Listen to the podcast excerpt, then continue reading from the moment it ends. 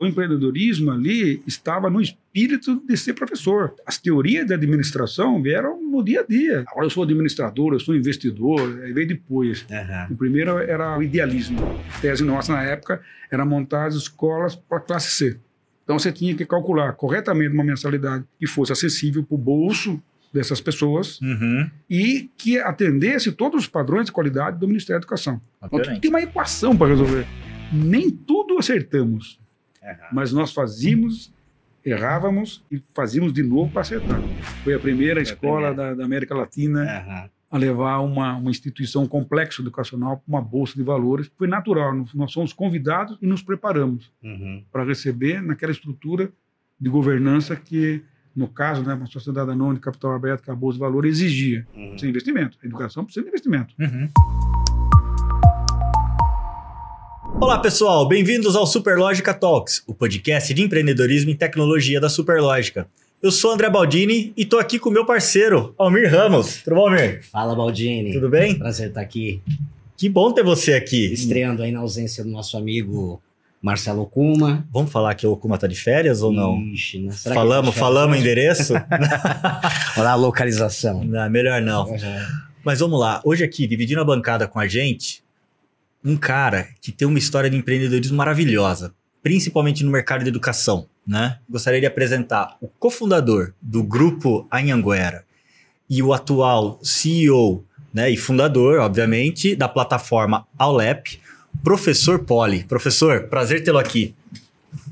Muito bom ter você aqui. Prazer é meu de estar aqui com vocês e passar uma tarde aqui com vocês discutindo educação, né? Tema que para mim é a minha vida. É, Eu fiz a minha vida com educação, tive uma oportunidade muito grande com meus pais, que me deram a oportunidade de estudar. Eu não segui a carreira do meu pai, não segui a carreira da minha mãe, mas eles deixaram eu escolher a carreira que eu queria. E a carreira que eu quis foi trabalhar com educação. Primeiro como professor de matemática. Ah, é? É, então, muitos anos eu, eu lecionei nas escolas públicas na minha cidade aqui, vizinha, Itatiba. Aí depois que eu comecei a montar minhas escolas. Mas é, a minha vida é educação. E hoje eu, só fa eu faço isso também, né? Eu faço educação nessa plataforma que você falou da ULEP. Que bom ter você aqui e eu quero muito explorar essa sua trajetória de professor a empreendedor, né? A empreendedor de, de diversos negócios. Como é que foi, principalmente essa primeira virada, né? De, de professor foi por desejo de, de ser, de lecionar, pelo que eu entendi. É isso? Primeiro foi, o- foi o desejo, né? Eu tive grandes professores na minha formação, na minha escola, sempre Uhum. estudei escola pública, só na faculdade que eu fui para a escola particular. E conheci muita gente boa nesse, nesse tempo, né? Então, eu tive grandes professores e grandes professoras. E eu gostei de ser professor. Eu achei que aquilo ali era uma, era uma profissão muito, muito legal. E eu, como eu gostava muito de matemática, então eu vou estudar matemática. Então eu fiz matemática, licenciatura, depois fiz mestrado em matemática pura. Depois eu comecei o doutorado em, mate- em matemática aqui na Unicamp. Mas eu gostava muito da sala de aula. Então eu, eu fui muito, muitos anos professor de sala de aula, trabalhando na educação básica, Na básica. na básica, Uhum. e depois para a universidade. É, São Francisco, na PUC também. Sim. Eu, eu, eu lecionei aqui eh, no colégio eh, Porto Seguro de Valinhos, mas eu gostava Seguro. mais mesmo é do ensino superior. As minhas aulas de cálculo para os cursos de engenharia. Então hoje eu encontro muitos alunos aqui, aqui de Campinas, de Itatiba. Eu encontro e vejo como eles se formaram, montaram as suas famílias, montaram os seus negócios. Então isso enriquece muita gente, a gente fica muito feliz, né? Quer dizer, não fui só eu, né? Ele também teve vários outros professores Uhum. né? Mas eu também fui parte e ajudei aquelas pessoas. Eu gostava muito de, de, de fazer isso. E um belo dia, eu com meu colega Carbonari decidimos assim, vamos montar as escolas que nós queremos, né? Damos aula para os outros, Uhum. nas escolas dos outros. Uhum. Mas temos a ideia das nossas escolas. Então vamos montar as nossas. Né? Vamos deixar da teoria, vamos fazer a prática. né? Vamos, vamos, vamos fazer a nossa. Então nós fizemos a primeira, que era o Colégio Objetivo da cidade de Itatiba. Objetivo Itatiba. É, então, em 1990, quando o Collor, 90. é, em 1990, quando o Collor assumiu o país, Sim. Casella Cardoso de Mello, nós estávamos ali subindo o primeiro degrau do nosso colégio objetivo de tentativa. Em 90, até para entender, né, essa trajetória. Em 90 você já tinha quantos anos como professor? Eu já tinha 15 anos. 15 anos, já conhecia É, bastante. Já, já, já conhecia. da- da o meu colega mais, né? Meu É. colega mais. Eu, eu me encontrei com ele no cursinho MacPoli daqui de Campinas. Era um cursinho espetacular. Fazia muito páreo com o Colégio Objetivo ali, Sim. na Banana de Jaguara. É. E antigamente era muito forte, né? Nossa, era muito forte, era muito disputado. Sim. Era muito, as pessoas ah, ainda confundiam, achavam que eu era o dono do, cursinho. Não, eu era aluno do, do, do cursinho MacPoli. Uhum. Aí veio o primeiro colégio nosso, né? A primeira escola que nós montamos na, na cidade de Itatiba. Aquilo ali foi um sucesso muito grande. E aí, em 1990, aconteceu um milagre, né? Como é que acontece um milagre na vida de dois matemáticos, né? Eu, matemático, aluno do professor Carbonari, também matemático. Como é que aconteceu um milagre? Encontrou Milagre. um teorema. É, o milagre foi o seguinte: o prefeito da cidade de Leme, Tá. que fica aqui é, depois de Araras, é, nos procurou e queria uma faculdade na cidade dele. E aí ele perguntou o Carbonari o seguinte: que, o que, que precisava ter na cidade, o que, que ele precisava fazer para que a cidade dele tivesse uma faculdade. Que legal. Então ele não queria ser o dono da faculdade, Uhum. ele queria saber Uhum. o que, que precisava fazer para ter uma escola. Sabe? Você precisa ter um prédio, você precisa ter autorização do, do governo federal, do Ministério da Educação, pá, pá, pá. Ele falou assim: não, eu dou o prédio para vocês por 99 anos. Uau. Jura? Que legal. É. Então, você imagina o, o- o milagre que aconteceu na vida de dois matemáticos. E nesse momento já tinha o colégio, ou seja, você- Já, tinha, já tínhamos o tinha um colégio, colégio. funcionando, já tinha 350 alunos, Aham, e aí veio aquele dilema, né? O que, que nós vamos fazer agora, né? aham. um prefeito nos dá um prédio construído, arrumado, e nós temos que colocar os custos lá. E nós seremos os responsáveis, seremos os mantenedores daquilo. Sim. Que eles não vão, não vão manter aquilo. Quem vai manter somos nós. Nós temos que pôr aluno, nós temos que contratar professor, nós temos que administrar aquilo ali. Uhum. Então nós abrimos mão do colégio. Nós deixamos o colégio, os nossos colegas professores estavam lá junto Que com a legal. gente, fizemos um acordo. Eles tocaram o colégio tá até hoje lá, Ah, é? grande colégio, espetacular. Segue com a mesma bandeira. Segue a mesma bandeira. Agora a- a- é, é muito bom o colégio. Né? Então, legal. ué, eu fico orgulhoso. Assim, um dia eu fiz uma, eu fiz uma escola na Uhum. minha cidade. Não é minha, mas eu, eu ajudei a montar aquela escola. Uhum. E aí fomos para a faculdade. Então montamos em 1994, nasceu a faculdade. Em 1990 foi o milagre. O milagre. Uhum. Em 1994 nasceu. Os processos naquela É, então. época eram mais demorados do que hoje. Na época eram quatro anos para você pedir autorização, vir as comissões de verificação. Uhum. Nós éramos professores, não, não éramos investidores. Ou mesmo gestores, Não, né? Administradores, gestores, é. né? De... É, e isso é, é muito curioso, né? Uhum. Porque assim, é, o empreendedor sempre estava no professor ou o empreendedorismo ele surgiu a partir da paixão pelo ensino? Existia uma, uma meta, um ideal para se formar? Quer dizer, teve, teve a escola, depois veio a faculdade, as coisas parece que foram se encaixando. Foram se né? encaixando, mas o empreendedorismo ali estava no espírito de ser professor. As teorias de administração vieram no dia a dia. Sim. É, é acerto e erro. Foi, Tentativa e erro. Foi nascendo, né? Foi, foi nascendo. Então, é, ela, ela veio mais do espírito. Né? Eu sou um professor, quero montar as escolas que eu quero. Essa era a tese minha e do, do Carbonara. Nós tínhamos também um, um, um colega que também participava com a gente no começo, Norberto Comune, de Campinas, ele Ah, é de biólogo. Tá. Né? Ele estava com a gente no começo, mas depois ele, ele, ele quis montar sozinho o colégio dele. né? Então, hoje ele tem colégio. Uhum. E, e nós fomos para a faculdade. Então, nós montamos a faculdade com esse espírito. A administração veio depois, o espírito de, né, assim, ah, agora eu sou administrador, eu sou investidor, aí veio depois. Aham. O primeiro era, era o idealismo. O idealismo veio primeiro para enxergar, assim, eu quero montar as escolas que eu quero. E a tese nossa, na época, era montar as escolas para a classe C. Hum. Quer dizer, a, a classe A e B já tinham vaga suficiente nas instituições eh, públicas e particulares do Brasil. Mas a classe C, ela, ela não tinha acesso. Então você tinha que calcular corretamente uma mensalidade que fosse acessível para o bolso dessas pessoas Uhum. e que atendesse todos os padrões de qualidade do Ministério da Educação. Então, tem, uma, tem tinha uma equação para resolver. É, é isso que eu ia falar. Eu ia questionar a questão do fluxo de caixa, né? O É. primeiro desafio para eles, que talvez esse aí tenha tirado de letra, professor de mat... dois, né? Professores de Aí- aí- matemática. exatamente. A gente tinha dois professores de matemática ali, então essa equação, ela para nós, ela foi difícil, mas nós conseguimos equilibrar Equilibrar. para a classe C aquela, aquela mensalidade que fosse adequada para a pessoa pagar e para atender os padrões de qualidade do Ministério. Então nasceu a primeira faculdade em 1994, lá na cidade de Leme. Uhum. Então foi um sucesso danado, né? É, Os alunos vieram, nós começamos, aí todo dia tinha um aprendizado, que nós tínhamos que atender toda aquela demanda que os alunos exigiam, mais o, o do Ministério. Aprendemos, aí, foi, aí veio a segunda, veio a terceira, aí foi subindo, né? Uhum. Aí não parou mais, né? Mas quais foram os principais desafios, professor? Porque é, é- montar uma faculdade, obviamente, não é fácil. Aconteceu um milagre, né? Ah, isso, aconteceu um milagre. milagre. Foram quatro anos né, de preparação né, entre a sessão do prédio e a inauguração da, da faculdade. Mas aí tem uma série de desafios, né? Tem a questão de marketing, tem a questão, foi colocada aqui, financeira, de como colocar o modelo de negócio em pé. É, como vocês trabalharam isso, trazendo o ideal como impulsionador né, do negócio? Nós aprendemos muito sozinhos.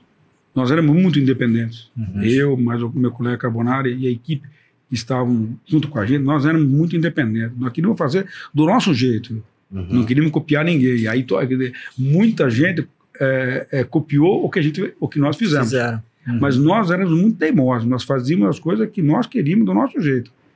Então, marketing, finanças, administração, era nós.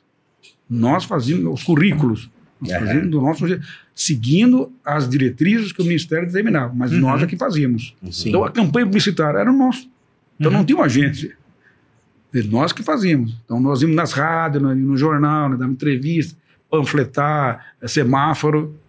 Era, era- era nós, porque nós queríamos fazer do nosso jeito. E tudo com investimento próprio. É tudo, é tudo próprio, é tudo, é tudo bolso. Aí vendia o terreno que a gente tinha, vendia carro. Uhum. É, eu falei, vamos lá. E o banco, né? Os bancos ajudavam muito na- na- nesse período, né? Então, Uhum. você, Ah, você, você tinha fazer crédito. um- você tinha crédito você para tinha crédito para personalizar. principalmente leasing. Uhum. Você vai montar um, um laboratório, é o leasing. Então, tinha leasing para todo lugar. E nós não, não nos incomodávamos de pagar a taxa que o banco exigia, porque o ativo estava ali. Uhum.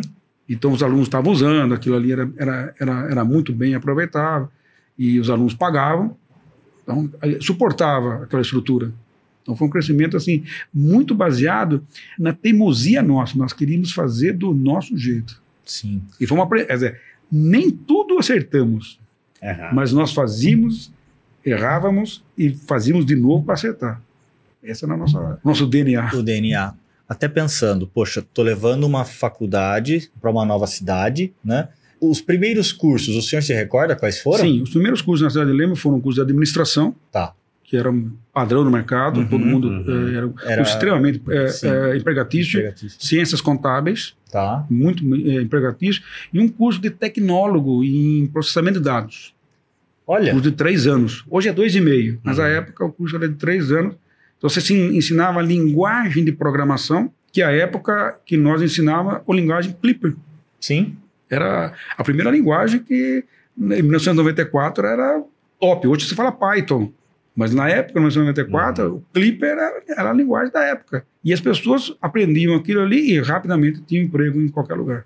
Uhum. Então, aqueles foram os três primeiros cursos. Depois que veio direito, depois que veio os cursos da área de saúde.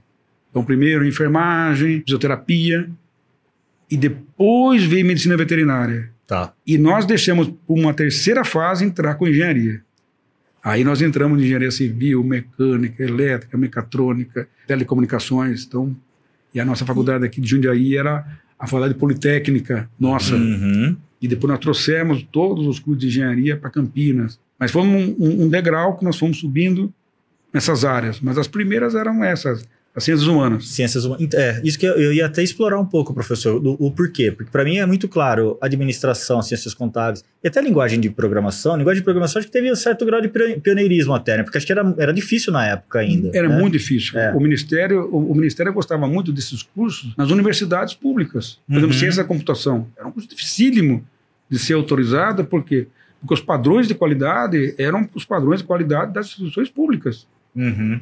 Mas era muito difícil você, você ter isso, eh, esses cursos. E o curso de tecnólogo foi o primeiro. Sim. Depois que vieram ciência da computação, análise de sistema e depois a engenharia de computação. Uhum. Depois. Depois. É, então, mas eu achei curioso foi, são três cursos que, de certo modo, obviamente tem o grau de dificuldade de você viabilizá-los do ponto de vista de aprovações, mas ele não tem um investimento tão grande em laboratório, em toda uma infraestrutura que você precisa ofertar, como tem um de veterinária, Veterinária, né? é. Medicina veterinária, biologia, entre outros. E aí você trouxe esses antes de trazer engenharia? Antes. Porque engenharia, em, te- em te- em teoria, também não tem um investimento tão alto não assim, é, não né? é alto. Alto, É alto? É alto. Jura? Os cursos, os cursos de engenharia, em todos os laboratórios que você tem colocado do primeiro ao quinto ano, são, são, são muito fortes. Ah, é? É. Então, nós temos muitos convênios, por exemplo, em, em Jundiaí, nós temos muito convênio com a Escola Senai. Tá.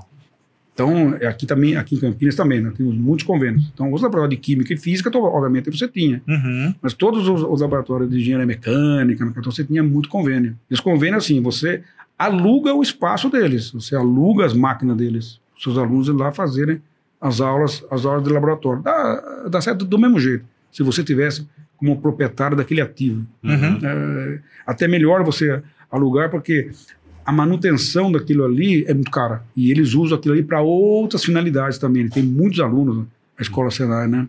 E outras empresas também a gente fazia, alugava as máquinas. Então era uma estratégia Uhum. que deu muito certo para os cursos de engenharia. Já no da saúde, tem que ter o próprio. Por exemplo, você imagine um, um curso de enfermagem, tem que ter um cadáver. O cadáver ele está, ele está enterrado na sua escola. É. Então toda a documentação que você obtém junto, junto ao, ao, ao Ministério Público. Então a, a pessoa que vai fazer um curso desse e manipula aquele, aquele, aquela pessoa Uhum. que às vezes morreu como indigente, Uhum. mas ela vai, ela vai doar o corpo para alguém aprender a salvar outras. Olha, que- É então a gente mantinha uma placa dentro do, do túmulo daquela pessoa, dentro da faculdade, e falava assim, respeita esse corpo, porque esse corpo é de- era de um indigente, Uhum. mas esse corpo vai ajudar você a aprender para salvar, salvar as pessoas. Outra- E a mesma coisa Incrível. nós fazíamos também com os animais, né? A gente tinha animais dentro da escola que morriam. Você pegava na natureza já é, baleado, ruim, Tá. Uhum. tentava, mas alguns morriam. E você cuidava daqueles animais e em todas as nossas unidades a gente tinha a placa de São Francisco, Uhum. Para todos, os todos os animais. Então, quem Aham. entrasse no nosso laboratório tinha um respeito antes de cuidar daquilo ali. Então, aí você, aí você é proprietário daquele ativo. Então, são os cursos que dão muito trabalho. Então, Caramba. nós também é, cuidamos de todas essas áreas. Né? Então, dos cursos de ciências humanas, que foram Uhum. os primeiros, que eram mais fácil. Depois vieram da saúde, depois vieram os da engenharia, e todos eles deram muito certo. Cursos de pós-graduação também, eram cursos muito demandados. Uhum. Até um dia nós eh, passamos a ter uma universidade. Então, começamos com faculdade, Uhum. depois eh, lá em Leme, né? Faculdade de Ciência Administrativa de Leme. Depois veio Centro Universitário Anhanguera, que já era no eixo da Anhanguera, então não tinha mais a palavra da cidade, mas era um Centro Universitário Anhanguera. Anhanguera. Uhum. E um dia nós chegamos a ter uma universidade nossa. Aí você tinha também pesquisa, né? então nossos professores faziam pesquisa, porque era exigência do Ministério que uma universidade também tivesse pesquisa. E a parte de extensão comunitária, então aí nós fazíamos desde a- as faculdades. Como é que você envolve os alunos Uhum. a prestar serviço comunitário, fazer um curso de, de enfermagem. Eles tinham um trabalho de, aos sábados, ir numa praça, tirar pressão de todo mundo, medir glicemia de, de todo mundo. Uhum. Eles também eles também estavam aprendendo. Sim. Era um, um trabalho imensamente gratuito, eles também estavam aprendendo. Então, o trabalho comunitário que as nossas escolas faziam, em todos os cursos, cada um fazia o seu, Uhum. era muito grande. Então, a gente tinha um trabalho aí de, de extensão comunitária muito grande. Foi, era a marca nossa. Uhum. E da onde nós aprendemos isso? Da Universidade de São Francisco. Da universidade. Que muitos anos, o senhor Carbonari Uhum. e eu, e mais o meu colega Norberto, nós trabalhamos demais para os padres franciscanos. Nós aprendemos a fazer com eles os Uhum. trabalhos comunitários. E trouxemos essa cultura para nós. O professor, ele, ele carrega na mala dele aquilo que ele, Uhum. que ele gosta de fazer. Então, nós aprendemos com eles e trouxemos para as nossas. Né? E tivemos uma relação assim gigante com os franciscanos. Né? Depois que nós deixamos eles, montamos as nossas escolas e, e hoje somos amigos dos franciscanos, é, assim, e vamos ser amigo eterno deles. Aprendemos muito com eles.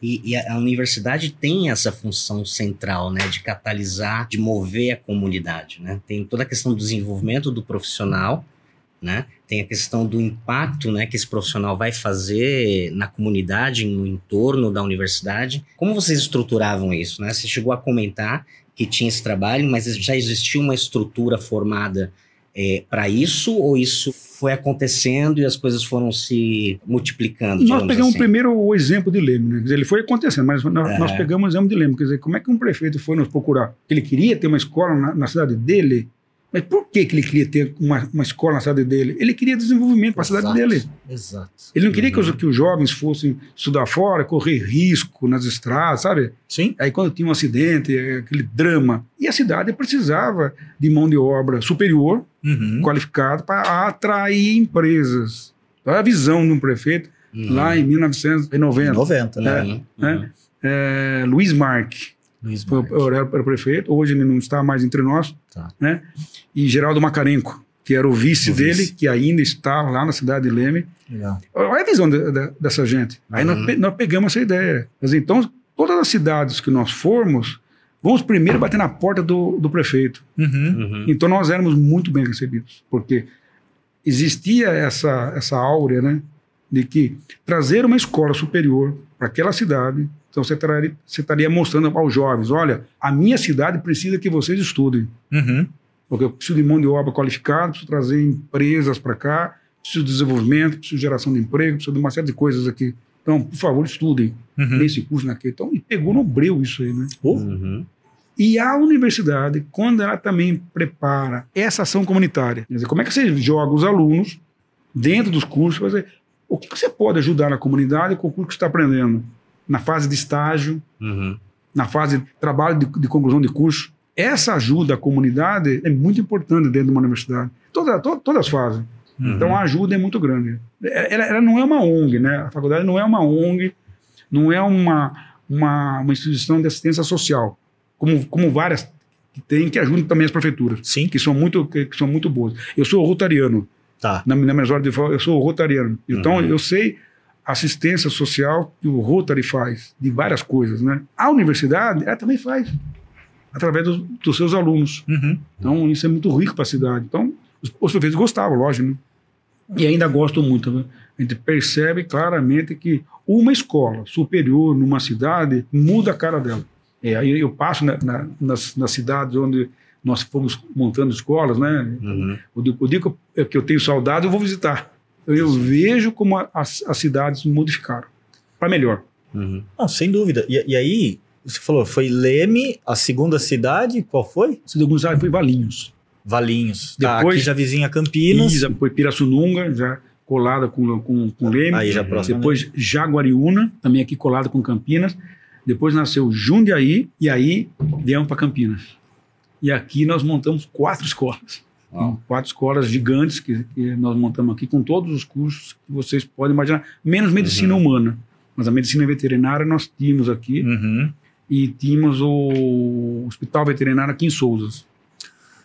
Professor, eu inferi agora, não sei se. E me corrija, por favor, né? Mas o interior de São Paulo, né? E principalmente essa região metropolitana de Campinas, que eu não sei se Leme está compreendido, mas ele é talvez é divisa, né? Com a região metropolitana de Campinas, ou a grande região de Campinas, né? Ela é reconhecida como uma das regiões mais ricas do, do país, né? Na, na sua visão, quanto trazer essas faculdades propiciou para essa região se desenvolver e ter um, um- um caráter tão importante na, na produção de riqueza do Brasil? Eu vejo, eu vejo o seguinte, né? É, as cidades elas já são muito desenvolvidas. Tá. Quando você traz uma faculdade, uma cidade dessa, né? Principalmente no eixo Anhanguera, Uhum. você traz mão de obra mais qualificada. Mão de obra qualificada tem em todo lugar, mas você traz mão de obra mais qualificada. qualificada. O ensino superior traz principalmente os cursos da área de tecnologia, Uhum. principalmente os cursos que estão ligados à área de engenharia. O Brasil Uhum. precisa de, é, de engenheiro. Como é que você toca um país continental gigante? Então você tem uma Petrobras gigante, você tem uma Vale gigante, é tudo engenharia. Você, Uhum. precisa, você precisa- você precisa disso. Né? Você imagine nós lá atrás, na década de 90, quando começava a falar do telefone celular. que era quase uma caixa de sapato, né? Sim. Que a gente chamava de uma arma tijolão. branca. Tijolão. Era uma arma branca. É, nós começamos lá já com o tijolão na mão. O tijolão estava chegando no Uhum. Brasil e nós andando para todas as nossas escolas, nós andávamos com aquele tijolão. Hoje você fala, tra- traz a- aquele assunto do tijolão lá para agora do 5G. Então, o 5G, ele muda um país, Uhum. muda uma tecnologia de todas as empresas. Mas quem que ensina isso? As escolas. Nós temos muitos cursos livres, que também ensinam. Mas as faculdades, as universidades, elas ensinam o quê?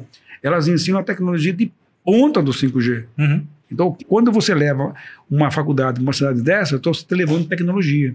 Uhum. E aí, traga o assunto da Covid, que é ligado à área da saúde. Dizer, quantos profissionais da área da saúde nós precisamos formar nesse país para enfrentar não só o que está ainda passando Uhum. a Covid, mas outras que virão. Uhum. O país precisa de médico, o país, o país precisa de enfermeira, o país, o, país precisa de terapeuta ocupacional, o país precisa de psicólogo. E o Ministério da Educação ele permite isso. Uhum. Olha, você eh, tem a autorização de faculdades, a inici- a iniciativa privada pode participar, a pública também. Então, olha o que, que você faz eh, com todos esses assuntos que estão acontecendo no país. Então, quando eu, eh, respondendo a sua pergunta, quando você leva uma faculdade para uma cidade, você muda com mais rapidez o desenvolvimento daquela cidade. Uhum. Porque acelera, tecno- é, né? tecnologia e mão de obra Sim. já tem, mas tem uma mão de obra qualificada. Então, as empresas se sentem mais confortáveis de aumentar seu investimento porque tem mão de obra para tocar. Uhum. É, eu acho que você tem, você tem, um, você tem uma grande culpa em Campinas, essa região toda aqui está tão desenvolvida. É. né? Eu fico feliz. Poxa, Eu fico feliz, de, de vez em quando estou passando no shopping, eu encontro com, umas, com pessoas, né, alunos e professores, que lembram do meu nome. Eu não lembro do deles, mas eles lembram do meu nome. Então eu fico muito feliz. Né? Uhum. eu, eu ajudei, eu colaborei. Então, num período, eu trabalhei nessas escolas, eu fiz um trabalho muito grande com meu colega Carbonari, fizemos um, um trabalho muito grande para em, em todos os outros estados da federação, também com ensino à distância. Tá. Então, quando veio o ensino à distância, então aí nós estávamos em todos os estados da federação.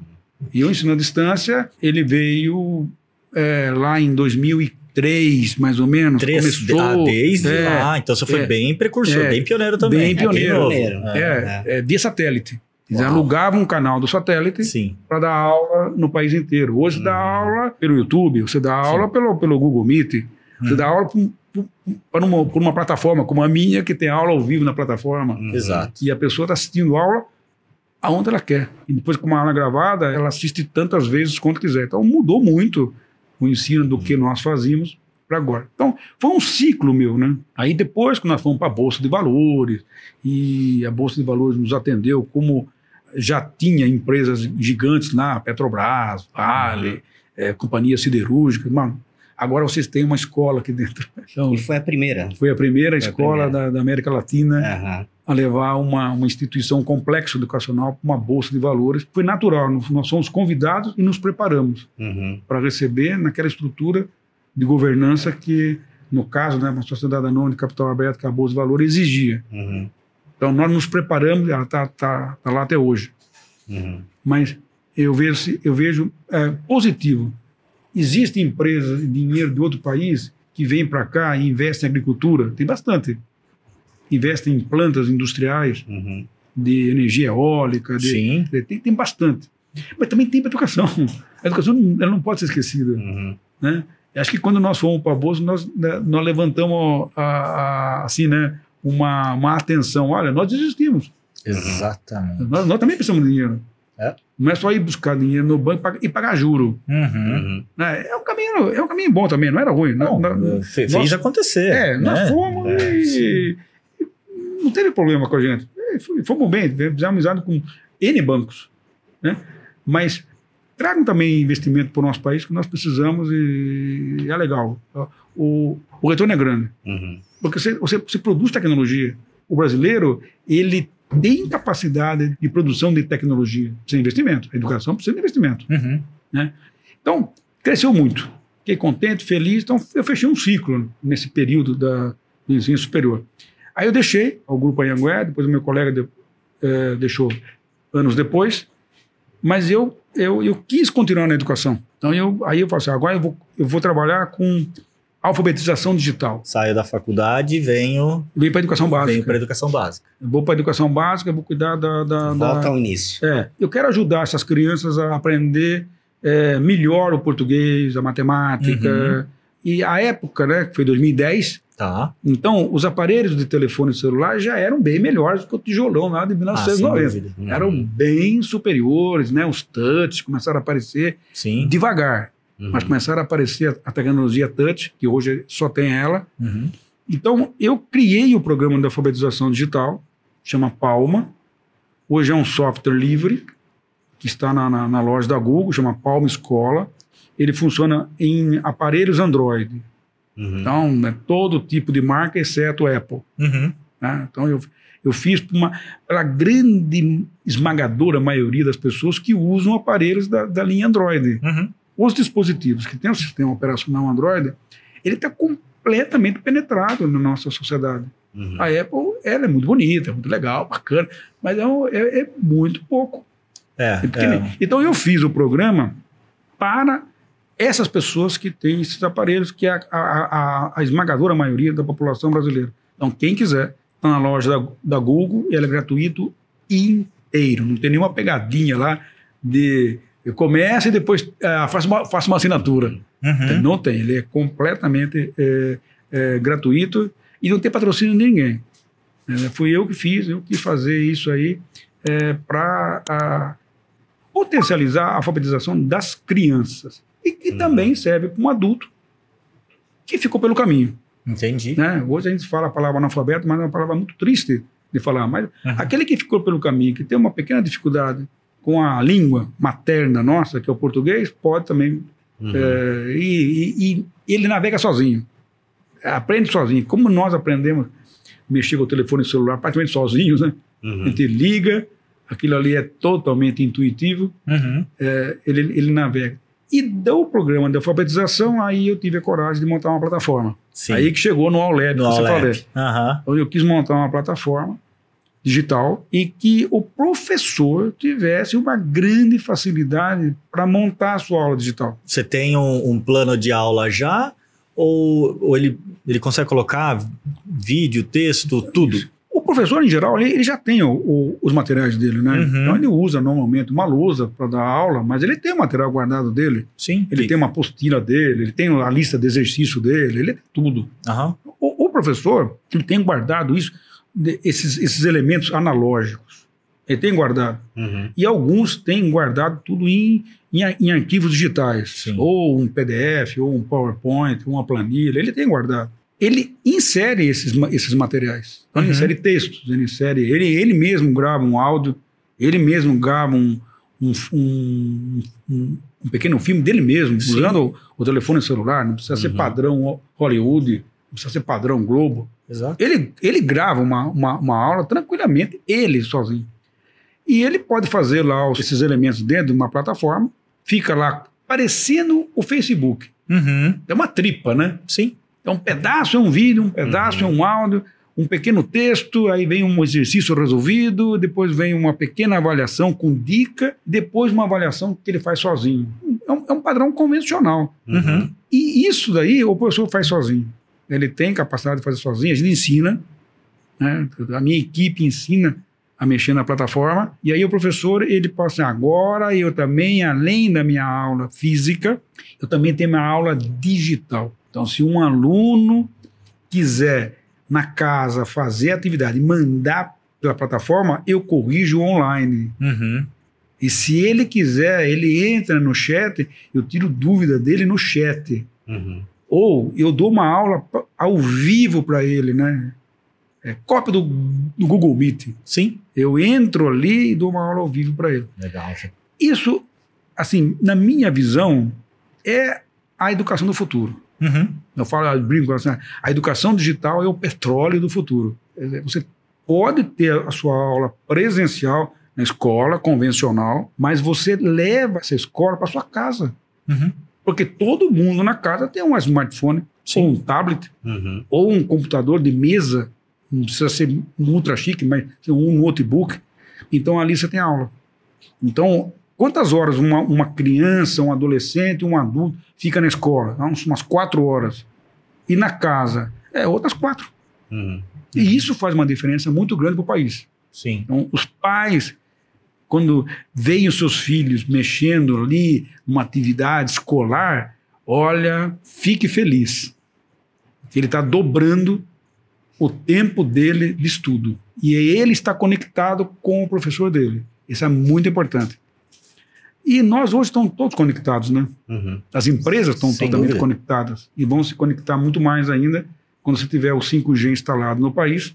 Outro dia estava lendo uma, uma matéria muito interessante, né, que desde o, o- o leilão que foi feito do 5G, Uhum. em que o governo ele deu a concessão em troca de investimentos em toda a infraestrutura que o país tem que ter para receber o 5G. São 100 bilhões de reais que as empresas todas vão investir até 2035. Até 35. 35. Tá. Então, se você computar 2023 até 2023, olha- olha a quantidade de dinheiro Uhum. que vai girar em torno da, do que se chama tecnologia. Uhum. Os cursos da área de tecnólogos, de, Uhum. de, de, de- de informática, segurança cibernética, inteligência artificial, Uhum. as engenharias todas e as instalações, serviços. É. Então você está praticamente mais ou menos aí uns 8 bilhões de reais por ano giram eh, esse mercado. Só da palavra 5G. Só da palavra 5, só da palavra infraestrutura para Infraestrutura. 5G. Só a É, palavra infraestrutura. Imagina o que se trafega, o que se abre de mercado sobre a plataforma Sobre a depois, plataforma, né? Sobre, sobre essa É, infraestrutura. Exatamente. Todas as empresas de hardware que estão no Brasil, né, que fazem os telefones celulares, né, Uhum. é, a Nokia está voltando, tem a Apple, tem a Samsung, tem a Uhum. Huawei. Olha a quantidade de, telefone, de telefones celulares, smartphones, tablets, computadores que vão, ser, vão ter que ser trocados no Brasil Uhum. para suportar essa, tec- essa tecnologia. Não será do dia para a noite, mas Uhum. tudo isso será trocado. Muito interessante, professor. Então, a gente tem um, um- um horizonte aí de alguns anos, né, com muito dinheiro a ser investido, né, um ecossistema né, é, a ser criado. E o senhor falou da educação digital como a educação do futuro, né? Então, projetando essa linha do tempo e voltando para hoje, né? O senhor trazendo essa, é, é, essa plataforma, né? Essa inovação. Quais são os principais desafios que o senhor vê hoje para que exista esse caminho de, de progresso, de inovação, de evolução, na perspectiva do aluno, na perspectiva da, da população, né? Da- da- das pessoas. Tá, eu vejo uma, uma iniciativa muito grande dos governos, né? Eu venho Uhum. acompanhando sucessivamente os governos, sem entrar em, em questão que esse fez alguma coisa mais certa ou mais Uhum. errada. né? Mas eu vejo uma iniciativa governamental muito boa nessa linha de levar a tecnologia para as salas de aula. Vejo uma, uma, uma iniciativa muito grande de prefeituras Uhum. querendo plataformas, Sim. entendendo que o, que o caminho é este Uhum. os outros países de primeiro mundo já fizeram isso, nós temos que também fazer isso. O grande desafio, me parece, que hoje está claro que está no professor. Dizer, o professor, a professora precisam de um pouco de coragem para subir esse degrau, passarem por programas de treinamento, programas de formação, que tem bastante, Uhum. né? Tem bastante programa de treinamento. Eu, por exemplo, na minha, na minha empresa, quando eu ofereço a plataforma para uma, pra uma escola, eu ofereço um, um programa de utilização da plataforma e as melhores práticas. Sim. Uhum. Não é só apertar botão. Na, na- na verdade, não é, não é botão mais, é só toque, né? Mas eu não só ensino a- as funcionalidades, eu ensino as Uhum. melhores práticas. Mas o professor, a professora precisam subir esse degrau. Não é fácil Exato. trocar essa tecnologia de uma hora para outra, né? As pessoas às vezes ficam confortáveis com aquele modelo de aula convencional, mas o mundo não é mais desse jeito. Uhum. A pandemia nos obrigou, principalmente as escolas públicas, né? Uhum. Nos obrigaram a, a aprender da noite para o dia.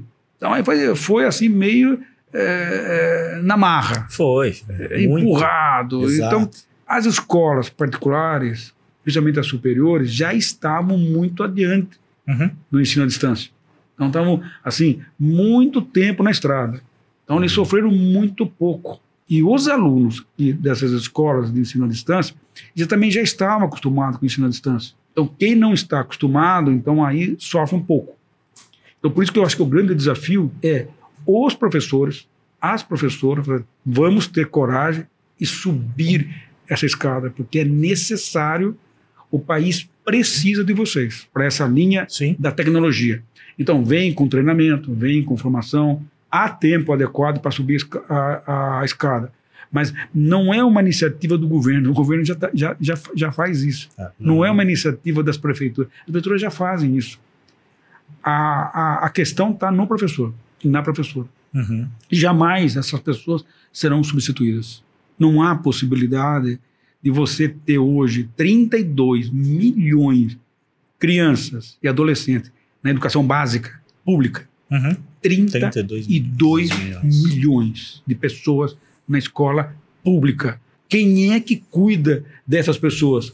São 2 milhões de professores. Possível você substituir. Então as pessoas não precisam ter medo disso. Ninguém, em sã consciência, vai chegar e falar assim: os alunos todos da, da educação básica vão ficar em casa. Quer dizer, não existe Sim, não- eh, essa possibilidade. Uhum. Né? Porque explode um país Uhum. se acontecer uma coisa dessa. Né? Nós fomos forçados pela pandemia a ficar em casa. Nós, nós sabemos muito bem o que é isso. Oh, Ninguém- a duras penas. É, né? ninguém quer, quer isso. Então não há a possibilidade de, de acontecer um- uma, uma coisa dessa. Os professores serão substituídos. Né? Uhum. É, Isso não existe. O que nós precisamos, que eu transmito isso para os meus colegas, professores, porque eu ainda me sinto professor. Eu, eu sou um professor digital. sim. Mas o que eu transmito aos meus colegas professores e professoras é: temos que subir essa escada. Temos que criar coragem de assumir uma plataforma digital, colocar minha aula na plataforma digital, fazer um vídeo, fazer um áudio, corrigir trabalhos online, dar aula online e além da presencial. Uhum. O, o país precisa urgente dos professores e das professoras. É, A tal camada humana, né? Que a gente. a camada humana, É, tá exatamente. humana. Exatamente, não é só Que tecnologia. ela não vai né? desaparecer jamais, né? Não, de jeito nenhum. Fala-se muito em inteligência artificial, Uhum. né? então é a, a grande novidade do momento. Ela, ela só a- a- auxilia a gente. Exato. né? Então, você tem instrumentos que são, assim, agilizam processos. Exato. Porque nós somos uma- nós temos hoje no mundo 8 bilhões de pessoas. Dizer, como é que você, tá- que você trabalha com 8 bilhões de pessoas? 8 vezes 10 elevado a 9. Uhum. Né? Então eu brinco muito com as pessoas, nós que somos pobres, mortais, né?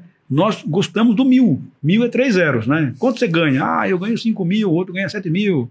Né? Quanto Uhum. custa um terreno? Ah, um terreno custa 50 mil. E Uhum. um apartamento? Ah, um apartamento custa 200 mil, Uhum. 300 mil. Um apartamento bem chique, 800 mil. Então, nós, mortais, mil. Mas e quem trabalha numa prefeitura? Aí mexe com milhões. Exato. Então é 10 elevado a 6. E Uhum. quem trabalha no Estado? Um Estado já é bilhões. 10 elevado a 9. Uhum. E quem trabalha num país? Quem trabalha num país trabalha com trilhão. Quanto que é o PIB do Brasil? O PIB do Brasil deve fechar esse ano aqui um pouquinho mais de 9 trilhões. 9 trilhões é 10 elevado a 12.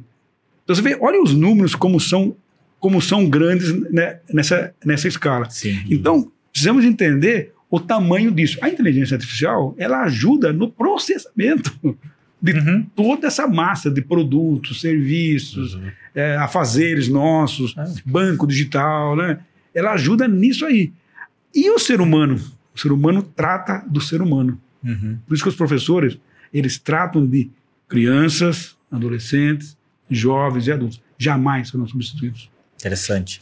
É, a tecnologia ela amplia, ela, a- a- e a inteligência artificial vai ampliar provavelmente muito a nossa capacidade de execução de muita coisa. Mas ponto, vai chegar um momento que vai- tem, tem, um, tem uma interface ali, tem um, um limiar, né? Ó, last mile ali que o humano precisa estar lá para fazer acontecer. Quando o professor criou a OLEP? Foi 2000 e...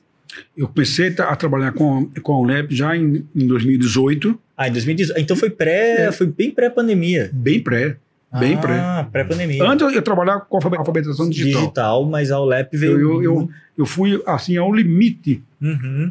para deixar o, o, o programa meu, o aplicativo meu de alfabetização é, bem arrumado, tudo certinho, testado com muitas escolas, que, que eu falei para vocês, se chama Sim. Palma Escola, Palma que Escola. é inteiramente gratuito, que está na loja da Google Play. Depois que eu fiz esse trabalho, então aí que eu fui para a plataforma. Então, em 2018, eu estava dando os primeiros passos, e aí em 2019 acelerou, Sim. porque muita gente quis utilizar a minha plataforma. Hoje ela está bem adequada, ela serve para uma escola superior, a escola serve para uma escola de, de educação básica, ela Sim. serve para uma empresa que Uhum. trabalha com eh, treinamento, Treinamentos. treinamento corporativo. Sim, que- sim, que sim. Ficou muito na moda não ter mais os cursos presenciais de pra treinamento, porque as empresas também eh, acham que o, o- o- o funcionário está em, em- ele, ele pode estar em vários locais Uhum. e aonde ele estiver, ele está recebendo treinamento, não precisa se deslocar para ir no local, entendeu? Exato. Então, é, a plataforma geral também serve para uma empresa Uhum. que gosta de treinamento. Uhum. Mas Cursos hoje, livres também, né? cursos livres, Sim, é. E aproveitando essa, essa colocação, eu queria perguntar, professor, como o senhor vê produção de conteúdo, digamos, fora do contexto da, da escola, né, da educação formal? Né, houve um, um boom Uhum. né, de produção de conteúdo. É, em, tese, qualquer pessoa pode produzir um conteúdo para ensinar alguém alguma coisa, né? Como o senhor vê esse movimento? Enfim, qual é a sua visão desse? É um mercado que, que ele cresceu muito. Esse É. mercado de cursos livres por plataformas, né? Uhum. E eu comecei muito devagar. Hoje eu tenho 32 produtores de conteúdo independentes que produzem e eu coloco na plataforma e vendo na minha loja. A minha plataforma é um LMS, Sim. isso é para escola, para empresa, e ela também é uma loja de cursos. Uhum. Então, o que, que eu fiz com esses 32 eh, produtores de conteúdo? Então, ó, eu quero fazer um. Eu tenho um curso aqui de bem-estar e saúde. Tá. Uhum. Então, eu vou treinar você na minha plataforma, vou mostrar para você as melhores práticas Uhum. do ensino à distância. Você me traz o curso e eu ponho na loja. Então, eu selecionei. Tá. Eu, fiz um, eu fiz um trabalho de, de curadoria muito forte. Né? Uhum. Conheço plataformas ali que são concorrentes minhas e tem assim, uma infinidade de cursos. Uhum. Eu não- eu não fui por esse caminho. Eu, eu selecionei. Uhum. Eu escolhi os produtores de conteúdo e trouxe. É um mercado crescente.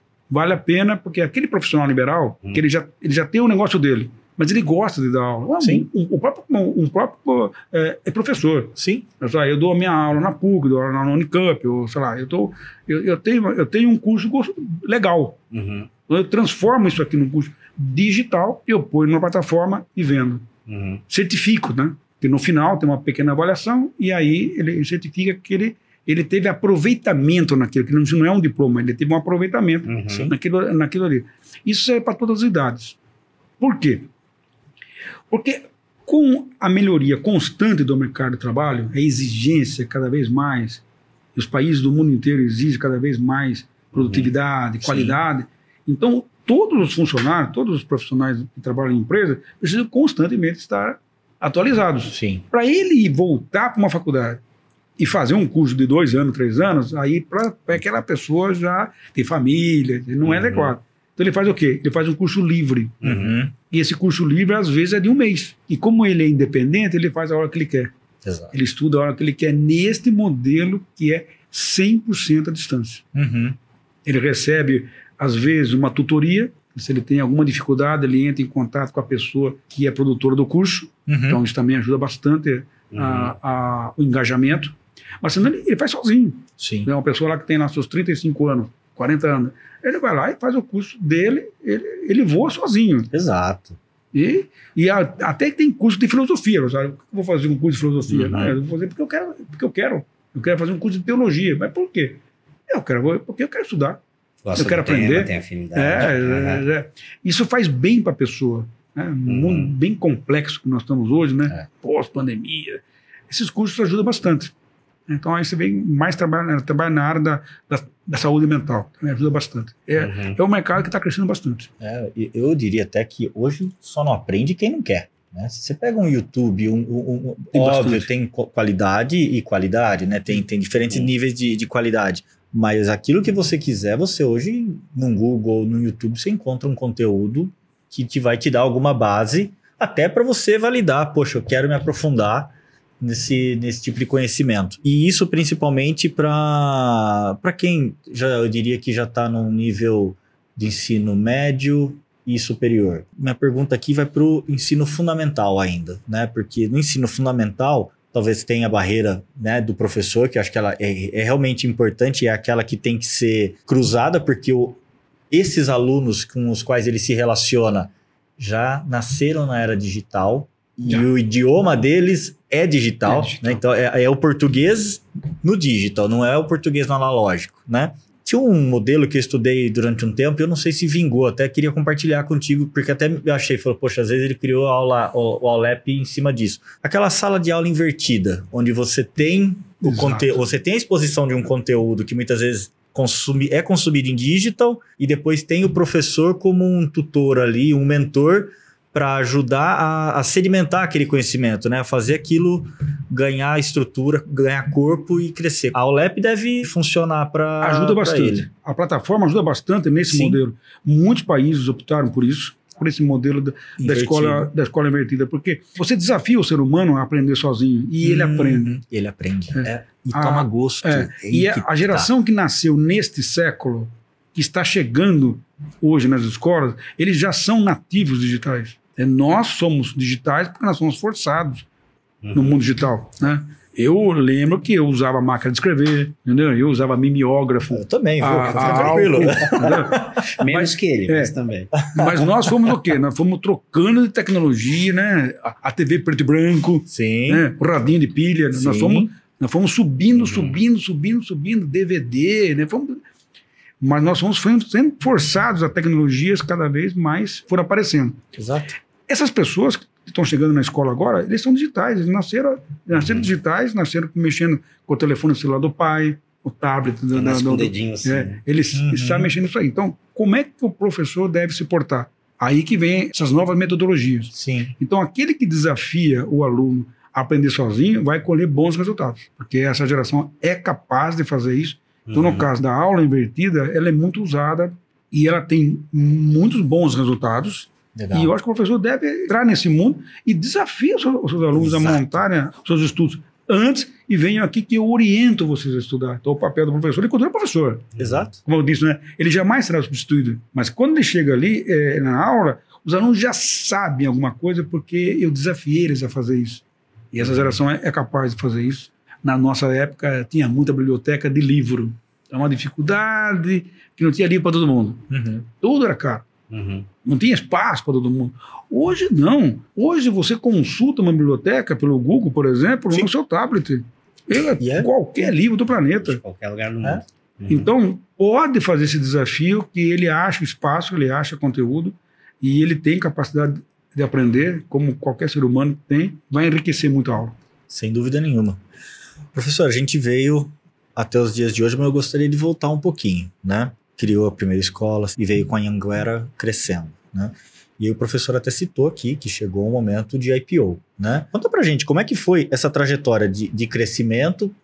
Teve um, um- um fundo que entrou junto com, com a Anhanguera? Como é que foi? Sim, em 2003, Tá. nós já estávamos ali próximo de 8 mil alunos 8 mil alunos É. na Anhanguera. na Anguera, que, era, que, eram, que eram só nossos, né? Era, era, um, era um grupo nosso, que era, uma, que, era uma, que era uma empresa que nasceu como sem fins lucrativos, que à época só se permitia É mesmo? É, as escolas superiores só se permitia é, com é, sem fins lucrativos. Aí de- depois no governo Fernando Henrique foi é, nasceu uma, uma lei é uma lei em que as escolas poderiam se converter em empresas comerciais. Uhum. Então nós fomos para limitada. Sim. Então aí como limitada tínhamos mais crédito em banco, Uhum. sem fins lucrativos pouco crédito em banco. Sim. Porque nós não éramos detentores do patrimônio, banco, ah, então como é que vamos financiar vocês? Onde, onde que está o ativo como garantia de crédito? Uhum. Era muito difícil. Caramba! Era muito difícil. Como limitada, era já diferente. Uhum. Depois viramos sociedade anônima de capital fechado. Então era uma empresa que tinha ativos, Uhum. então os créditos que nós pedimos no banco já eram mais bem recebidos. Então, e depois, em 2003, nós recebemos uma proposta de um colega nosso de São Paulo, Uhum. eh, Gabriel Mário Rodrigues, que era reitor Anhembi Morumbi, Tá. que ele queria montar uma, uma rede de escola no interior de São Paulo. Tá. E descobriu o nosso. Aí, por que, que a palavra Anhanguera, ela, ela, ela, ela pegou nas nossas escolas? Porque nós vimos na imagem do Anhanguera aquele, aquele bandeirante que desbravou o Brasil. Não, não só ele, né? teve Sim, outros, né? Outros, mas. Outros Uhum. bandeirantes, né? Raposo Tavares, aí, tem- aí, aí, aí teve, aí teve vários aqui, né? Se nós formos fazer uma, uma, um podcast sobre os, os desbravadores do, do país, né? com os métodos da época deles. Sim. Com obviamente. o jeito deles. Uhum. Com o Cristina, bom, fica, fica cinco dias discutindo. Uhum. Mas aqueles caras, principalmente o Anhanguera, eles assim, eles entraram no Brasil buscando riquezas. Sim. E por onde eles passaram, eles construíram vilas. Uhum. E as vilas viraram cidades. E as cidades viraram metrópoles. Exato. Né? Você anda aqui para o interior de, de, Mato Grosso, até chegar até Brasília, é, em todo o, o, território nacional. Então, esses caras fizeram, Uhum. diga, coisas muito importantes para o nosso país. Sem dúvida. E nós, com aquele nome Anhanguera, você, então é, esse é o nosso desbravador. E Nós vamos entrar para o interior do estado de São Paulo. Uhum. Foi isso em 2003. Então houve um investimento muito significativo da parte dele, pessoa física, e crescemos, crescemos muito. Aí encontramos com o Banco Pátria. Uhum. O Banco Pátria já em 2005 gostou do modelo. Então aí nos aproximamos. Então agora temos aqui um projeto para irmos captar dinheiro na, na Bolsa de Valores. Em 2007. Tá. Vamos É. preparar Exato. vamos preparar e aí vamos para o Brasil. Então, nos preparamos, foi uma, uma, uma ajuda extremamente significativa de orientação do Banco Pátria. Assim. E aí, em 2007, fizemos o IPO, né? abrimos o capital para os investidores e pessoas físicas aqui do Brasil e do exterior. Uhum. Então, aí, não, agora não precisamos mais ir em banco pegar dinheiro, emprestar. Agora pegamos dinheiro do mercado. Então, com esse daqui, vamos, vamos montar uma escola aqui, ali, ali, ali. E deu muito certo é, esse trabalho e as relações com o Ministério da Educação sempre foram muito boas. Uhum. Porque o Ministério da Educação, ele sempre entendeu o seguinte: quem toca a escola? Ah, tem um diretor, que era o nosso, Sim. Uhum. tem um regimento. E quem é que assina esses diplomas aqui? Nós. Onde vocês vão pegar dinheiro? Bom, esse é o problema de vocês. Uhum. Vocês são responsáveis, porque são mantenedores, então vocês são responsáveis para a contabilidade da empresa, o pagamento de todos os tributos, os encargos sociais dos funcionários, professores e tudo mais. Então, aonde vocês vão buscar não é papel nosso. Uhum. Nosso papel vai com os currículos. Então, essa foi uma, uma, uma relação que nós tivemos com o governo é, muito forte. E deu muito certo é, até hoje. Aí depois outras instituições foram para o nosso caminho, né? Vão lá buscar dinheiro de investidores e não de Uhum. banco para emprestar para pagar juros. Uhum. Então, foi isso que nós, nós fizemos, deu, deu muito certo. Então, o ciclo meu, ali, eu, mais o meu colega Carbonari, ele, ele, ele foi positivo, né? Fizemos, Uhum. agora vamos deixar com vocês, vocês sigam o caminho de vocês, né? Uhum. Com com uma- que, antes nós éramos uma empresa familiar. Uhum. É isso. Agora, como uma sociedade anônima, não, mas é uma, uma sociedade aberta. Exato. A governança aumenta muito, né? Como é que foi para é. vocês? Nós nos demos muito bem né, na- na- nas exigências que o, que o- que o mercado tinha com a gente, porque nós nos preparamos para aquilo. Sim. Então, do lado do ponto de vista acadêmico, nós estávamos muito bem preparados com os anos nossos de trabalho. Uhum. E do ponto de vista da, da estrutura financeira, foi o banco. Tá. O Aí Banco ele trouxe Pátria esse conhecimento todo. Suportou aquela infraestrutura financeira e aí todo mundo pagou todo mundo, não tem dívida de nada, tá Claro. tudo, tá, tá todo mundo certo e, e- e deu muito certo. Mas o, o, o, o grande trunfo ali era o MEC. Dizer, Uhum. Como é que o MEC ia entender uma sociedade aberta na Bolsa de Valores? O que é isso? Mas nós explicamos muito bem, pra, na época, para o Ministério, assim, do ponto de vista acadêmico, somos nós, somos brasileiros que tomamos conta da escola. Uhum. Quem assina diploma aqui são brasileiros. Da onde que vem o dinheiro? A vida vem de todo lugar. Uhum. Para investimento nas escolas Investimento, nossas. Mas é tudo. uhum. É, então é, tem, tem uma infraestrutura em todo lugar. E aí que veio o ensino à distância, que, que ele, ele Aí na- alavancou. naquele momento ali, 2005, 2007, ele, ele levantou. Mesmo com a tecnologia da época, que era muito ruim, que era Uhum. o satélite. Uhum. Sim. Era muito, era muito fraca. Depois que veio essa nossa de nuvem, né? Sim. Hoje só se pensa É, agora pensa só- em só nuvem. pensa em nuvem. Ponto. e, e- e isso deu muito certo. Pra, pra, pra, por isso que as escolas hoje de ensino superior que trabalham com ensino à distância, elas estão muito bem. Uhum. Porque elas mu- foram mudando constantemente de tecnologia, as tecnologias são, são muito boas, e está na, mão e tá na mão de todo mundo. Quer dizer, é, era impensável naquela época que nós começamos um aluno assistir uma aula por um telefone celular, por aquela satélite. Uhum. Hoje não. Hoje. Hoje, você está numa área de Wi-Fi, pronto, você está tá assistindo a aula no, no seu telefone celular. Exato. Você tá- se você quiser usar o seu plano de dados, obviamente você pode. Assistir a aula normalmente é um filme que você assiste ali. Exato. E Uhum. quantas vezes você quiser. Então, tem uma, e aí depois você faz a interação com os alunos. Então, aquele ciclo foi muito, foi muito importante para nós. E depois, nós, como nós deixamos, né? Primeiro eu, aí que eu fui montar essa, essa estrutura. Primeiro com a alfabetização e depois com a plataforma Aulep, que você está lá Sim. é, Uhum. pode montar uma aula digital ali é, com muita facilidade, tanto na sua escola quanto na, numa empresa. E enquanto o professor esteve na Anhanguera, nesse, nesse período, talvez no, no auge da Anhanguera, quantos alunos matriculados simultâneos na, na estrutura do, da faculdade? Quando nós começamos em Leme em 1994, nós tínhamos 240 alunos. 240 Eram, partiu. eram três cursos de 80 vagas. Tá. né? Até me lembro que uma vez fui colocar um cartaz numa sorveteria e tinha lá umas pessoas ali conversando e me, me perguntaram onde que eu ia buscar 80 alunos cada curso. 80 alunos era um número muito grande. Três cursos era muito grande. 240 alunos. No primeiro vestibular teve 600 alunos. Primeiro vestibular, Primeiro 600. teve 600 alunos. Nós tínhamos só 240, vagas. 240 vagas. E começamos, e começamos muito bem. E quando eu deixei a escola, em, em- já em 2010, né, quando foi o meu ciclo, né, tinha 350 mil alunos.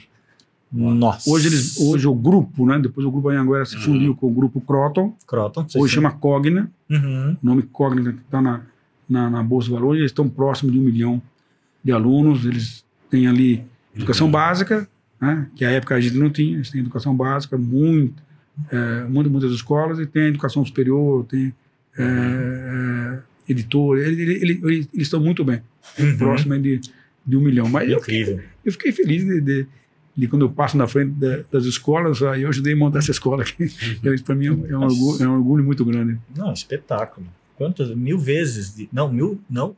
240 para 300. Para 350 mil.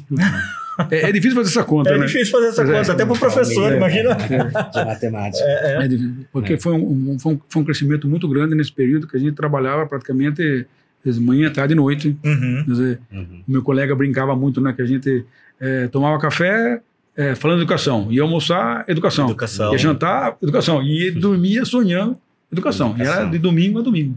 Era esse esse o nosso trabalho Uhum. naquele período que nós fizemos com assim com grande intensidade, movidos pela paixão de ser empreendedor, mas montar as escolas que nós queríamos. Uhum. Era essa a nossa paixão. Eu vou montar a escola do jeito que eu quero Sim. e vou aprender o que eu, o que eu preciso fazer para to Uhum. tocar essa escola aqui. Até que num determinado momento eu precisava, eu na minha, na, na- minha área, Ah, eu também precisava falar com o contador. ah, sim. Então eu tinha que discutir os termos contábeis com ele. Mas como um matemático vai vai discutir contabilidade? Eu fui na GV fazer um curso de contabilidade para não contadores. Eu tinha que aprender Uhum. a falar com o contador. Sim. Eu fui lá, aprendi, e aí comecei a falar com o contador, aprendi a, a- Uhum. a estrutura de balanço, e aprendi, gostei, e até hoje eu não, eu não me esqueço desse, desse, desse aprendizado, e, e- e carrego comigo. Uhum. Sim, Então, o obviamente. que, O o que nós né? precisávamos aprender, nós aprendemos é, por conta própria. Muito bom. Esse período de, de crescimento abriu o capital na Bolsa 2007. Veio a crise em 2008. Balançou muito ou não? Porque dois- 2006, 2007 foram os anos áureos da Bolsa aqui no Brasil, onde teve um crescimento É. de inúmeros negócios, né? Então, a- a- a- o o vento era favorável de uma forma muito incrível. Mas não teve, não, não teve um- uma oscilação muito grande Na, para na vocês? nossa, não. Nós- na, na nossa instituição, não, porque ah, nós tínhamos o, o dinheiro Sim. é, co- Estava colocado, capitalizado. tá, já estava né? capitalizado, era, era, era só investir. Entendi. Então nós não precisávamos mais do sistema Uhum. financeiro, Uhum. porque os investidores estavam ali aportando para crescer. Sim. Tanto para aquelas escolas que eram que nasciam do alicerce, quanto aquelas escolas que eram adquiridas. Uhum. Então nós tínhamos eh, eh, esse trabalho. E quando nós vimos dificuldade dos alunos estudarem, entrava o nosso plano de bolsas. O Sim, plano nosso de bolsa era muito agressivo. Então, é, quando você vê que o mercado, naquele momento, ele estava com dificuldade, então nós é, é, já de pronto fazíamos uma ação. Entendi. Tinha muito financiamento, né? Uhum. O, o financiamento estudantil à época era, era, era muito, tinha muito dinheiro, depois foi diminuindo. Uhum. Mas na época era o, o financiamento estudantil era, era muito grande. E que o aluno ele estudava e ele só ia pagar depois de formado, formado, o né? dobro do tempo que ele, que ele, que ele pediu eh, o empréstimo. Você Uhum. imagina que vocês faziam um curso de administração por quatro anos e ele ia pagar depois de formado em oito. Então você tinha um mecanismo à época muito forte. Uhum. Depois ele foi descontinuado, agora, agora, agora parece que, que, ele, que ele vai voltar. Isso ajudava muito os estudantes. Sem dúvida. Mas nós também ajudávamos muito os, os estudantes com o nosso plano de bolsa, que era muito agressivo. Uhum. e aí resolvia tudo. Sem dúvida. Professor, olhando o Brasil, a gente acabou de passar por um período de pandemia, está se encerrando ainda, né, esse período. Qual o prejuízo para a educação infantil, para a educação do ensino médio e para a educação universitária que essa pandemia está causando, ou pode, a que marca que ela pode deixar na educação do país? Na educação básica, ela pode deixar um buraco muito grande. Hum, Vamos dizer para vocês, na educação superior, ela já estava há muito tempo eh, na estrada fazendo educação à à distância, distância. e mesmo os cursos presenciais tinham grande parte de atividade à distância. Então, Uhum. o ensino superior estava há muito tempo na estrada trabalhando. com- Então, o ensino superior ele, ele, ele, ele apanhou menos Uhum. Uhum. e a, a lacuna que vai ficar, o buraco, será menor. O ensino, o ensino superior recupera muito rápido. A educação básica não, principalmente a pública. Uhum. A, a educação privada, da educação básica, né, as escolas particulares, também estavam muito na frente e continuam muito na frente. Então, no que fala das escolas particulares, elas recuperam com muita facilidade esse, esse período, porque elas apanharam muito pouco. A penalidade que vai ficar para o país e para elas, né? As crianças, É, né? principalmente É, os adolescentes é. Sim. e quem terminou o ensino médio. Tá. Então aí o prejuízo para nós é muito grande na educação. Como é que você recupera isso? A tecnologia ela ajuda, Apoia. Uhum. ela apoia demais. Então por isso que as prefeituras, o estado, né, a União querem a educação digital. Não é só pela tecnologia, pela modernidade, né? Isso também tem valor. Uhum. Né? Nosso país está é, para e passo com, com o mundo. Uhum. Tá, tá ok, isso é, isso é muito bacana. Mas nós precisamos recuperar a perda. E a, a, a maneira de recuperar a perda é a educação digital. Ela vem num momento super importante para corrigir essa defasagem que vai ficar. E ela, e ela é grande, viu? Todos os índices publicados do IDEB, Hum. SAEB, logo, logo vai sair o, Sa, o SARESP, o PISA vai, vai ser Sim. produzido. Então nós vamos ver números muito tristes. Mas é, mesmo vendo um número triste, a gente tem que ver assim, olha, foi um período de pandemia em que as escolas pararam, Uhum. 2020, 2021, e voltamos esse ano. Tudo na, na- na- na- assim, ainda no começo do ano, as pessoas foram voltando ainda devagar, né? Exato. Depois que acelerou, porque tava, todo mundo estava com medo. Então, foi um ano de volta. Agora, a recuperação começa em 2023.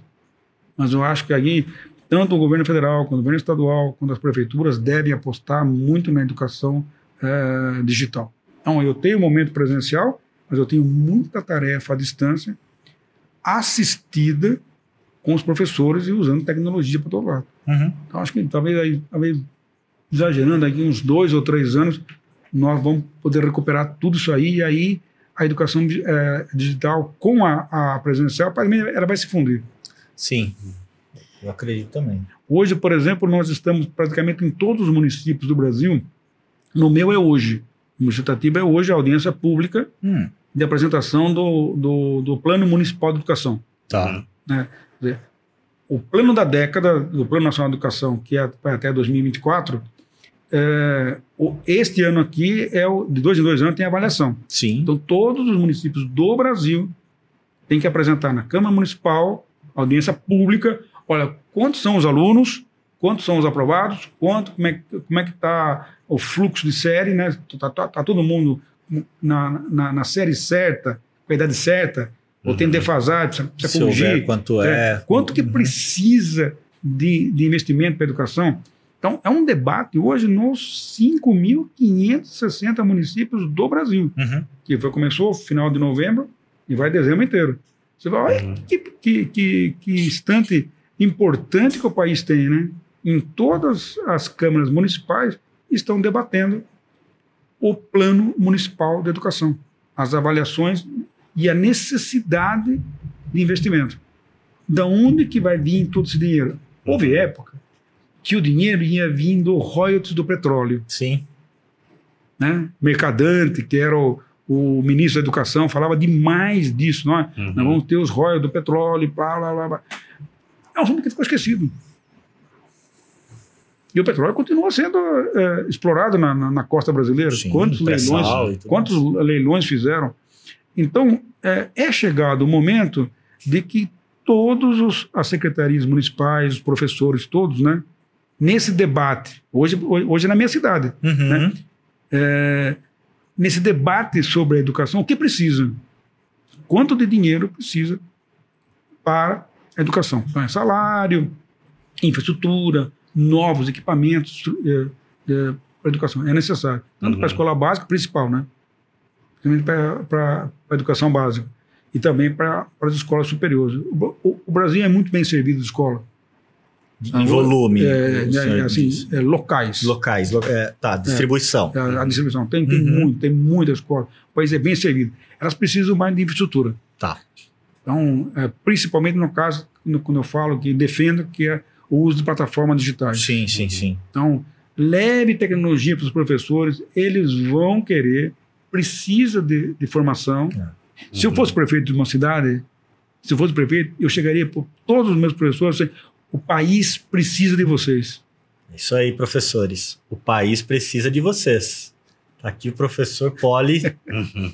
Que aula, professor. É. Tanto, Mais uma. tanto o, o prefeito, como o governador, como o presidente da república, né? Ah, sem Uhum. dúvida. Né? Eu preciso chegar para as pessoas e dizer o seguinte, eu preciso de vocês. Uhum. E eu também chegaria para os meus eh, concidadãos, né? Eu olha, aqui na minha cidade tem essa escola, tem essa escola, tem essa escola. A cidade precisa que vocês sejam engenheiros. A cidade precisa que vocês sejam médicos. Sim. Quem é que vai tocar isso, eh, aqui? Porque nós um dia vamos embora, né? É. É, é certo que um dia nós É vamos certo, embora. Quem vai exato, ficar? exato. Vocês. Exato. Então vocês precisam aprender a tocar um país. Uhum. Como é que faz para fazer isso? Estudando. Não há, outra, não há outro caminho. Então, Exato. Não vamos contratar estrangeiros para administrar nosso país. Uhum. Então, eu diria claramente para os meus, pros meus professores: o país precisa de vocês. Muito bom. E tecnologia sendo desenvolvida para apoiar, né? É, é, meios É e meio, forma, né? Tecnologia é meio, né? Meio para impulsionar É, tudo e isso. e- e não, não, não se, não se preocupe com, essa- com essas histórias que vai, substi- vai ser substituído. Nós, Uhum. nós, humanos, não seremos substituídos naquilo que a gente faz, que a gente gosta Uhum. e que nós somos úteis, né? O país precisa de nós. Uhum. Então, vamos aprender. Muito bom. Que aula. Que aula. Professor, eu ia te fazer uma pergunta, mas o senhor é tão simpático que eu fiquei até sem jeito. Eu ia perguntar, como professor de cálculo, que tipo de professor que você era? Era daquele que exigia muito dos alunos? Como é? Aí eu exigia muito, né? A minha, a minha, sala, a minha sala de aula e do meu, do meu colega também, Carbonara, eram salas muito grandes, né? Então, Eram, tínhamos lá 80, 90 Sim. alunos, eram salas, eram Uhum. salas gr- grandes, as aulas eram, eram muito dinâmicas, né? Aham. Quando você dá aula para pequenos grupos, né? Então, é, nenhuma piada tem graça.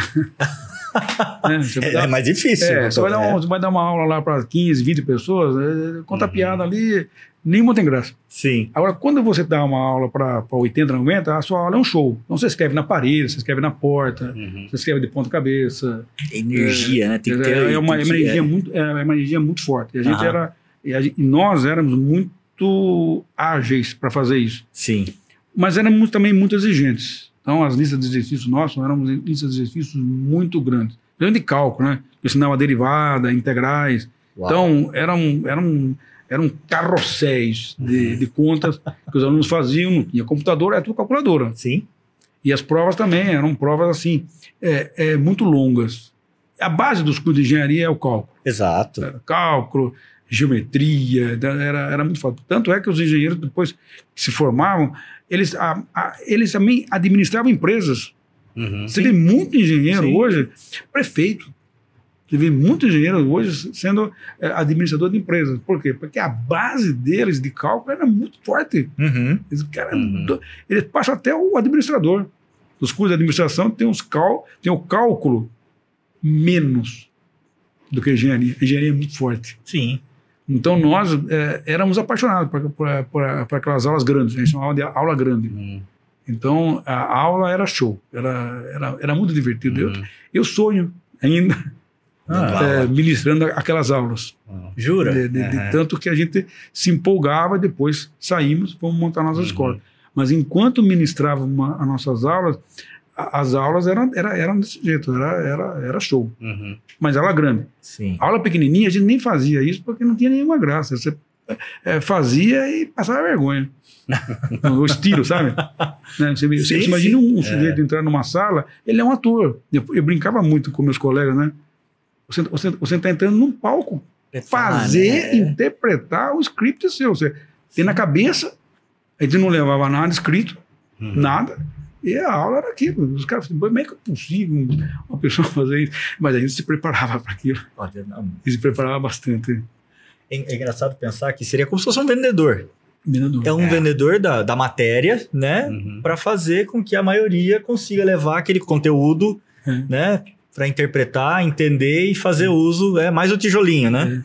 É, mais o Tinha tijolinho uma, na tinha uma brincadeira que eu fazia na, na aula, que aí era, era muito engraçado, né? Ah, Que eu estava resolvendo um, um problema de cálculo, que era bem complexo, no meio lá eu, eu arrumava uma encrenca e, e, e dava um pepino.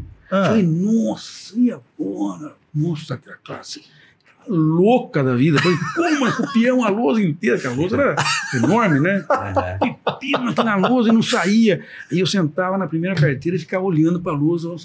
Cara, ficava um louco da vida. Aí eu dava aquele, aquele, aquele eh, grito. Ah!